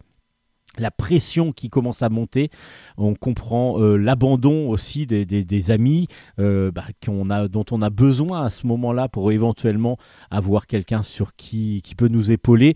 Et c'est impressionnant de réalisme. Moi, je suis prof au collège, vous le savez sans doute, à force d'écouter les émissions ceux, ceux qui sont nouveaux, bah voilà, je vous l'apprends. Je suis professeur au collège et on ressent comme ça ce mal-être par moment de certains jeunes qui se sentent et délaissés déjà et en plus harcelés. Et là, il faut. La difficulté en plus d'aller voir l'adulte parce qu'on se sent moqué, on se sent un petit peu trahi et on se sent euh, vraiment euh, moche aussi à l'intérieur. On se dit, bah voilà, c'est pas pourquoi moi et ainsi de suite. C'est tout ça, toutes ces émotions là, en plus exacerbées par le fait que ça devienne des adolescents et qui passent donc dans le monde enfant au monde adulte. Euh, toutes les hormones qui rentrent en jeu, c'est assez impressionnant, des fois de violence. Et tout ça, on le ressent dans l'album. Et c'est normal parce que du coup, Aurel euh, Gaillard a été au collège, a été professeur au collège, et donc a été confronté à ces univers-là. Et je trouve que c'est très juste. Et c'est pour ça que je vous dis que c'est un album qu'il va falloir faire découvrir que moi je sais que je vais co- recommander pour que le CDI l'achète, le centre de documentation, pour que, puis, que pour les élèves puissent euh, le, découvrir, parce que c'est vraiment un album indispensable pour comprendre ce problème de harcèlement, ces problèmes de harcèlement, euh, comment on peut faire, comment on peut s'en défendre, comment on peut éventuellement les éviter. Ben, Il y a plein de choses. C'est pas didactique, c'est vraiment l'univers euh, ben, comme ça existe comme il peut y en avoir d'autres, hein, du harcèlement. Il n'y a pas que ça, ça peut être aussi euh, à chaque fois on va se moquer de sa couleur de peau, ça peut être une petite tape sur l'épaule, mais tous les jours, et à un moment donné, bah, ça devient euh, plus qu'agaçant, ça devient euh, de la violence physique, et ainsi de suite. Il y a plein de choses là qui, qui peuvent rentrer en jeu dans le, dans le harcèlement, et là, Ratures indélébiles, c'est vraiment, vraiment, vraiment réaliste. Et c'est ce que j'ai beaucoup aimé, et pourtant le dessin, rond, va pouvoir plaire à tous les types de, lecteurs. Donc c'est ce qui est aussi très bien fait. Graphiquement, l'album est, est accessible à tous. Donc du coup, euh, tout le monde va pouvoir être sensible à cet univers et à ce qui va arriver à Juliette, à la pauvre Juliette. C'est chez Jungle, ça s'appelle Ratures indélébiles. C'est pour moi un album qu'il faut absolument posséder et surtout partager avec le plus grand nombre et en particulier bah, les adolescents, les futurs adolescents, euh, les collégiens, il va falloir vraiment, vraiment leur faire lire cet album qui, pour moi, est une grande, grande réussite. Ça s'appelle Ratures indélébiles, c'est aux éditions Jungle et c'est un gros coup de cœur de Bulle stock. La route du bloc, une vocation à l'épreuve du réel, c'est de Lisa Sanchez et au dessin et au scénario et c'est aux éditions Delcourt. Lisa Sanchez dessine le parcours de son mari. De son mari, c'est la vocation à devenir chirurgien. Et on va suivre donc son mari. Alors ça commence dès le début. Euh, ils sont en voyage euh, tous les deux en Islande. Et dès le premier jour, euh, son mari se sent vraiment pas très bien. Il, il est fatigué, il a un malaise. Et puis qu'est-ce qui se passe? Ben, En fin de compte, c'est qu'il est tellement fatigué, il est tellement en surpression dans son boulot qu'il va passer toutes ses vacances quasiment à, à Chess, à dormir, à se reposer. Parce que du coup, c'est un boulot de fou. Un boulot de fou, et c'est ce qu'explique Lisa Sanchez dans cet album. On va donc suivre euh, cet enfant qui a une vocation très très tôt parce qu'il voit quelqu'un qui a un malaise dans un, dans un, dans un supermarché que l'on essaye de, de sauver. Il voit les pompiers qui arrivent et voir comment on le gère. Et là, ça le fascine. Il a envie de, de continuer un petit peu dans la médecine au départ. Ouais, Là, il a quelques années, il a 6-7 ans, un truc comme ça. Et puis après, il va continuer ses études de médecine. Et on a tout le parcours, tout le parcours, la difficulté des études de médecine. C'est pas, euh, pas anodin. C'est-à-dire, en gros, vous mettez votre vie de côté pendant toutes vos années de médecine, en tout cas les premières, pour pouvoir avancer. Aucune amie, il vaut mieux ne pas avoir de, relations euh, sérieuses, il vaut mieux ne pas avoir d'amis trop proches et que, qui font beaucoup la fête, parce que du coup, vous n'aurez aucune possibilité, si vous voulez vraiment devenir médecin, pour pouvoir continuer, il faut vraiment falloir avoir une vie de moine, une vie monacale. Enfin bon, vous allez à la fac et puis le soir vous bossez toute la nuit. Et puis ça c'est vraiment pas cliché. Enfin en tout cas c'est tout ce qui est raconté dans cet album. De façon assez drôle par moment, parce que du coup c'est ce qui est aussi intéressant, c'est qu'on n'est pas sur que du, euh, du pathos, mais par contre il y a une réalité qui nous saute aux yeux, c'est les difficultés qui, que rencontrent les, les, les, médecins. Les médecins, là, c'est un médecin urgentiste, un, chirurgien urgentiste, donc euh, dans un hôpital. Et évidemment, ben, pendant qu'il va faire toutes ces, toutes ces études, son internat et ainsi de suite, ça va être des heures, des heures, des heures. Donc c'est se retrouver au bout de trois jours euh, où on est à l'hôpital, euh, pendant, bah, pendant sa garde, en fin de compte, pendant deux, deux jours et demi, trois jours, et à la fin, il faut opérer en urgence. Donc, vous imaginez bien que le chirurgien n'est pas toujours au top de sa forme, euh, en particulier point de vue fatigue. Il y a tout, tout, tout ce qu'on peut voir. La hiérarchie qui est assez complexe tout de même, et puis surtout des gros égaux, il y a beaucoup d'égaux, on le ressent comme ça, le manque de personnel, euh, le manque d'infirmiers, mais en même temps, on comprend aussi comment ça se passe dans un bloc opératoire, par exemple, Euh, le nombre d'infirmiers qui sont nécessaires et qui, en fin de compte, il y a beaucoup qui font, euh, qui font plusieurs rôles parce qu'il n'y a pas assez de monde. Euh, voilà, tous ces manques qu'il y a, et puis toutes les paperasses qu'il faut faire, et ainsi de suite, tout ça, c'est ressenti dans cet album qui est vraiment didactique mais très agréable à lire. Parce qu'on est vraiment dans quelque chose de vivant. Euh, on a vraiment l'impression d'y être. On découvre surtout beaucoup beaucoup beaucoup de choses mais de façon assez ludique par moment et parfois un peu tragique évidemment quand il y a la mort de quelqu'un. Mais aussi on se dit mais comment ils tiennent quoi. Moi c'est un constat assez énorme et vraiment très bien fait euh, qui ne pose qui pose juste les conditions extrêmes que vivent les chirurgiens. Là, là, en tout cas, c'est un chirurgien euh, donc dans un hôpital. Évidemment, autour, il y a tous ceux qui travaillent avec lui, comme les infirmiers, les aides-soignants et ainsi de suite. Et donc tout ça, c'est vraiment une belle constatation de, de la difficulté que rencontrent automatiquement euh, en ce moment tous les hôpitaux de France et ça s'arrange pas malgré le fait qu'on dise oui oui ça va s'arranger avec le Covid vous inquiétez pas on a on, a pris conscience qu'il y aura problème. Euh, et donc du coup on va tout vous on va vraiment tout faire pour vous aider. Et ça c'est un autre métier. Ça s'appelle politicien.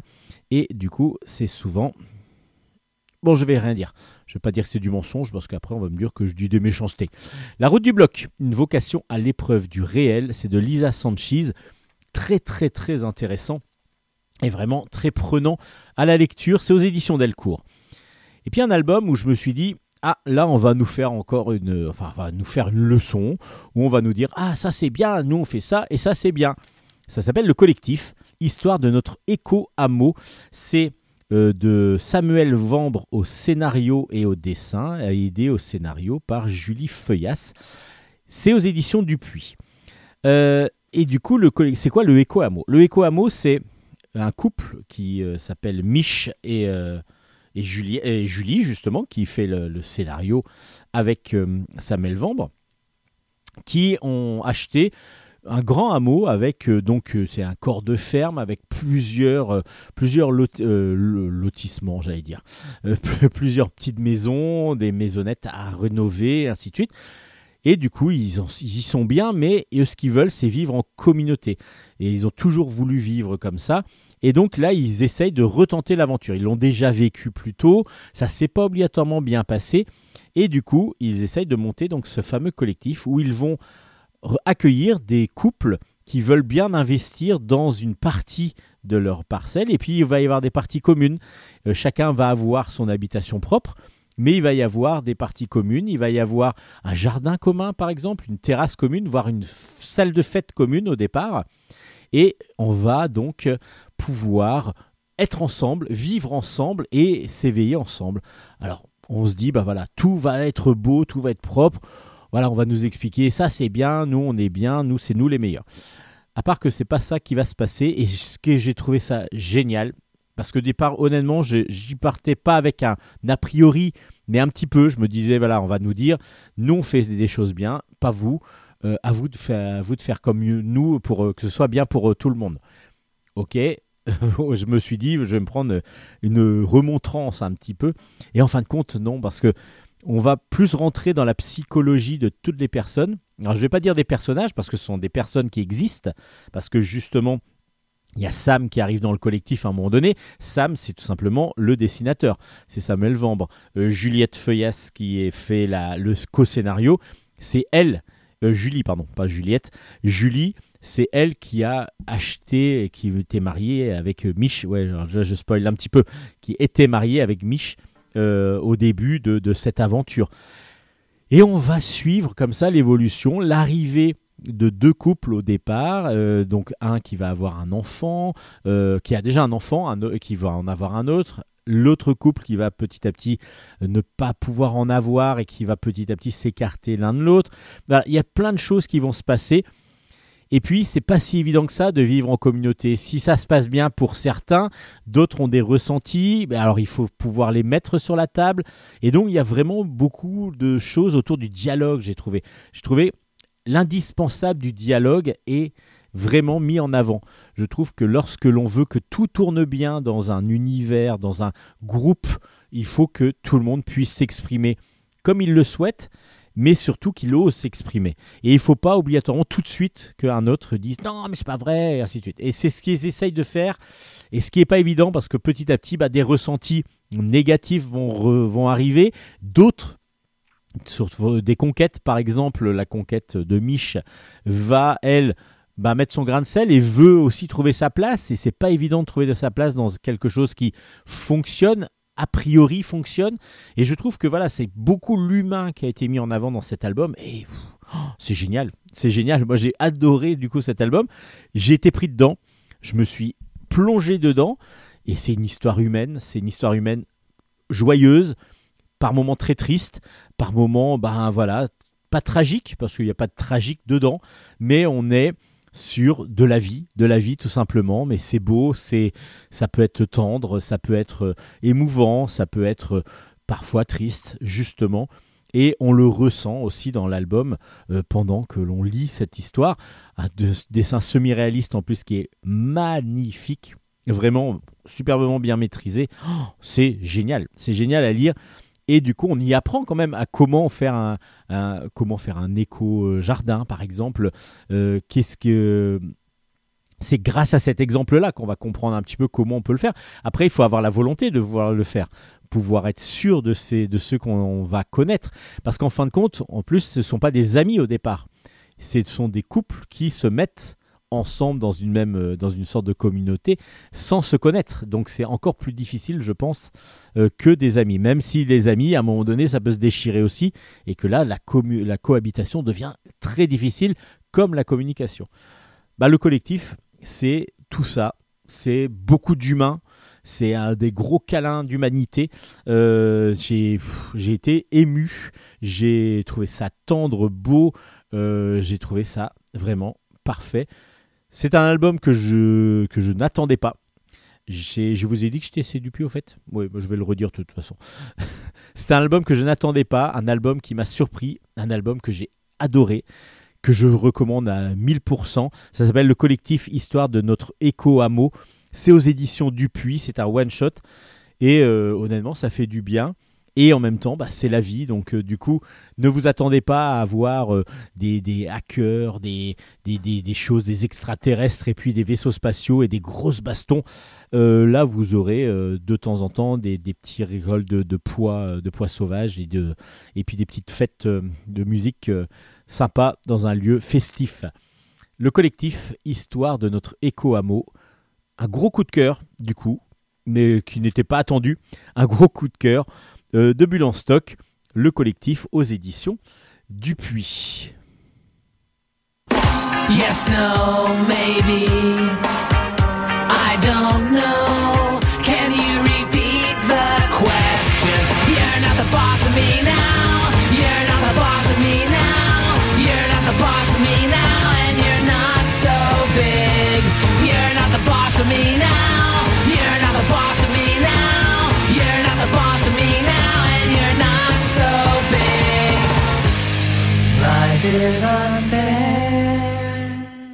Allez, on va finir ce bulle en stock avec deux, trois albums comme Super Rhino. Super Rhino à la rescousse, c'est le tome 1. Alors, je ne sais pas s'il va y en avoir d'autres ou pas. C'est de Lewis Trondheim au scénario, Nicolas Keramidas au dessin et c'est aux éditions Dupuis. Alors, Super Rhino, c'est un super-héros italien qui était dans les années 60 très connu. Et puis là, il y a un retour parce que vous savez que de plus en plus, on essaye de faire revenir des super-héros, des dessins, euh, les dessinateurs reprennent des séries emblématiques, comme euh, Corto Maltese par exemple. Et là, Super Rhino donc, a été repris par Lewis Trondheim et Nicolas Keramidas. Alors, qui c'est Super Rhino? C'est un super-héros qui, qui travaille à New Napoli, donc on est en Italie. hein. Et puis il a, il a pas de super pouvoir, c'est un petit peu comme Batman, mais il a des accessoires comme des gants et des bottes. Alors les bottes lui permettent de voler, les gants euh, permettent, c'est une sorte de, de gants euh, comme Goldorak qui peut se lancer pour pouvoir aller taper euh, les, les différents méchants. Et puis, ben, c'est un super-héros qui est rigolo et surtout qui n'est pas toujours très doué, même s'il y arrive quand même, hein, il arrive, mais souvent il est très naïf et donc du coup il se fait avoir assez facilement.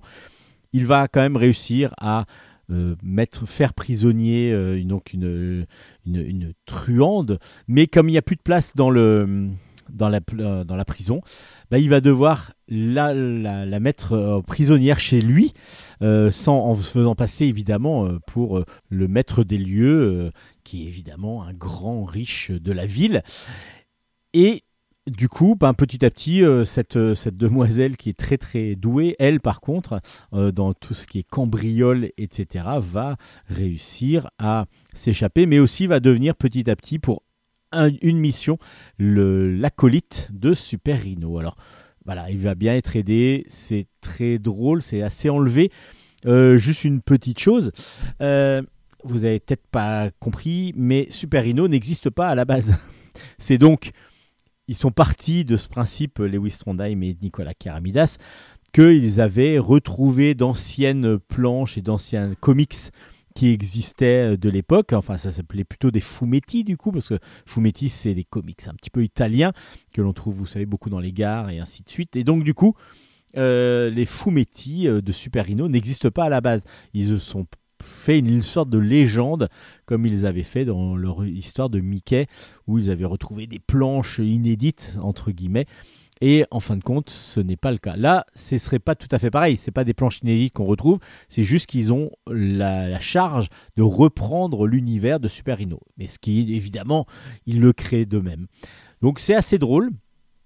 Euh, mais ça sent un peu pas le déjà vu parce qu'on ressent quand même de, de la parodie de Batman. Alors c'est sympa, mais j'ai pas trouvé ça non plus esclaffant comme je le trouve des fois euh, dans les albums de Lewis Trondheim. Je trouve que ce scénario-là est un petit peu trop banal et un peu trop lisse. Même si le personnage est assez sympa, mais à un moment donné, son côté naïf nous gonfle un petit peu euh, dans ses réflexions. Donc du coup, un petit peu mitigé sur ce super Rhino. À vous de vous faire votre opinion. Après, le dessin de Karamidas, euh, euh, très rond et très cartoon, fonctionne à merveille. En plus, il y a un petit traitement comme si c'était de l'impression un petit peu ancienne, avec des petits points de couleur euh, à l'intérieur des cases et des, des, des- des- textures. Et donc, du coup, ça nous donne un petit peu côté rétro qui est plutôt intéressant. Donc, il y a un bon traitement du dessin, il y a un bon traitement des planches.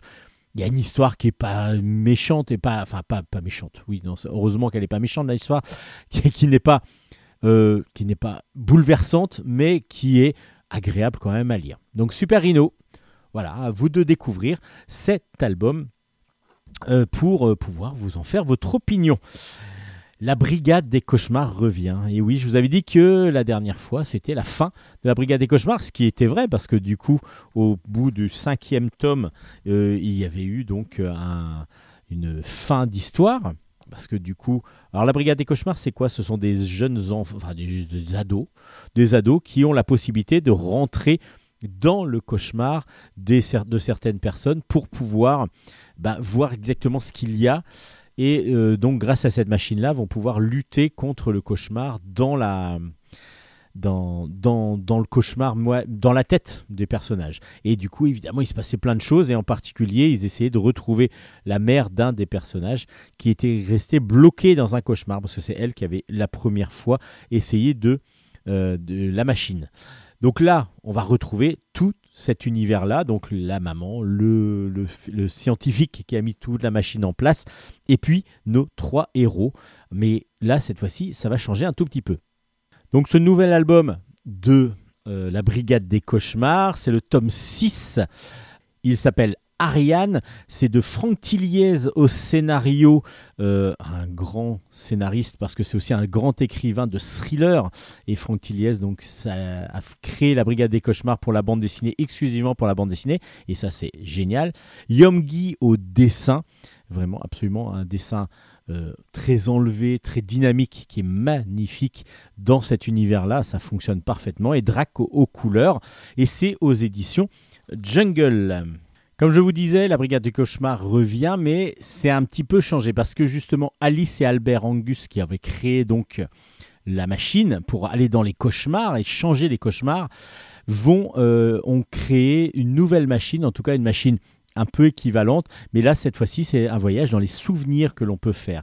Et justement la première personne qui va être euh, le pas cobaye, mais qui va être la première patiente, c'est Ariane.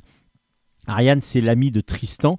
Tristan, celui qui est en fauteuil roulant et qui est traumatisé parce qu'il y a des moments, à un moment donné, il y a des pétards qui lui sont mis dans le dos et là, elle a comme euh, un souvenir qui lui arrive en disant non, non, euh, arrêtez, ne me tuez pas, ne me tuez pas. Et là, Tristan ne comprend pas.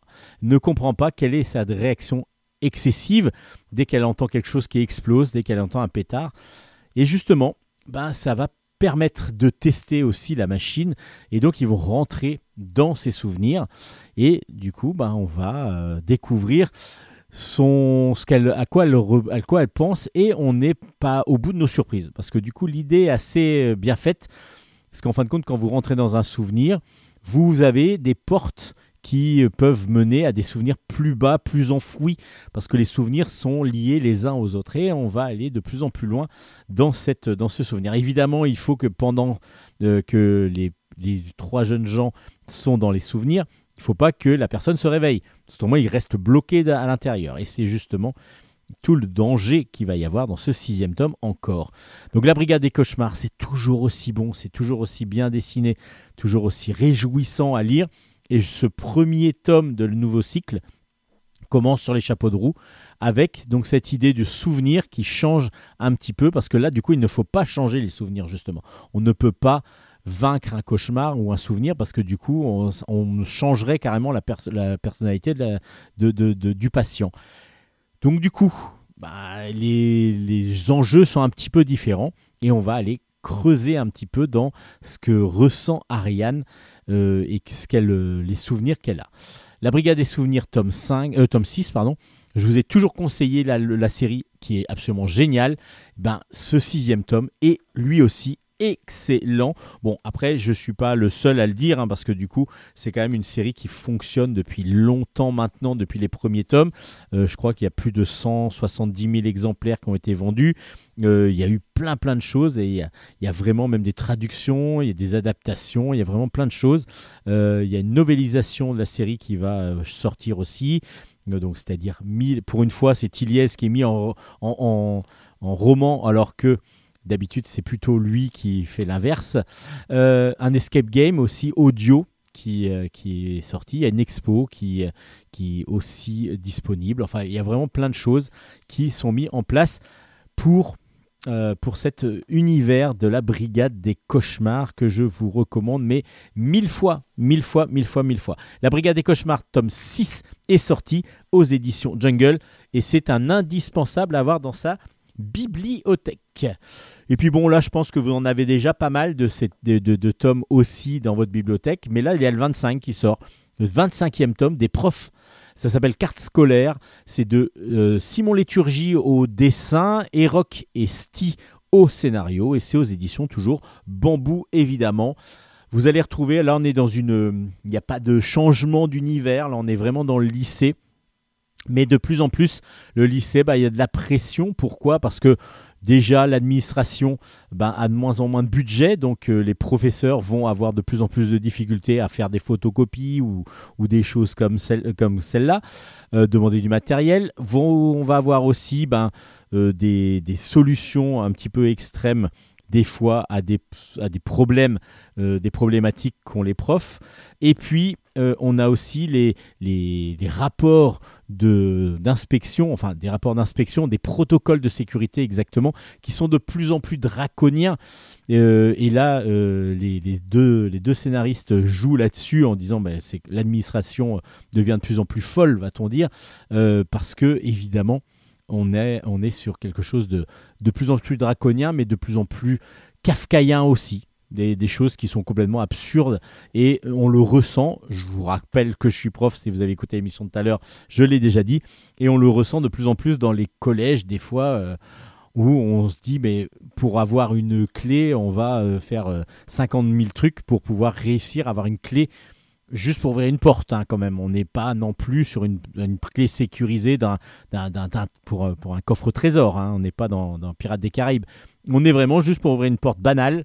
euh, des fois, devoir faire beaucoup, beaucoup de, de, de- de démarches pour pouvoir avoir juste ça. C'est assez marrant. Il y a Boulard, évidemment, qu'on retrouve. Boulard qui est toujours amoureux, évidemment. Et puis euh, les, les Polochons, parce que euh, Monsieur Polochon a eu un petit bébé.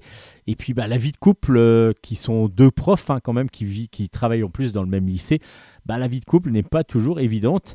Et on va les trouver, les Polochons, justement, souvent en salle des profs.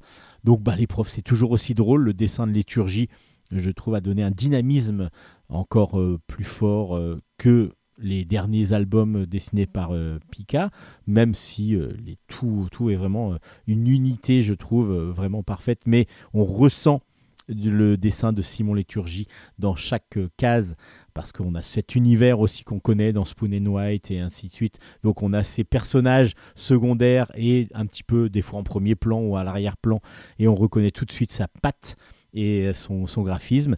Et puis, ben, euh, Erok et Sti arrivent à renouveler aussi pas mal l'univers avec beaucoup de petites, euh, de petites choses qui nous font rire, toujours rire, et c'est ça qui est fort. Après 25, euh, plus, de, ouais, plus de 25 albums, enfin là il y a 25 albums, mais quand je dis plus de 25 albums, parce que je vous ai parlé tout à l'heure de Stedo, c'est Boulard hein, en fin de compte qui dessine Stedo, je vous ai dit peut-être euh, les profs tout à l'heure c'est Boulard, mais c'est dans l'univers des profs, donc il y a eu plein d'albums des profs qui sont le Boulard étant aussi une série dérivée. On a aussi les, profs euh, euh, refont l'histoire. euh, voilà. Donc euh, c'est vraiment euh, tout un univers que, qui est toujours réjouissant et on le lit toujours avec un grand grand plaisir. Donc les profs tome 25, c'est sorti aux éditions Bambou. Merci aux auteurs de nous offrir cet album.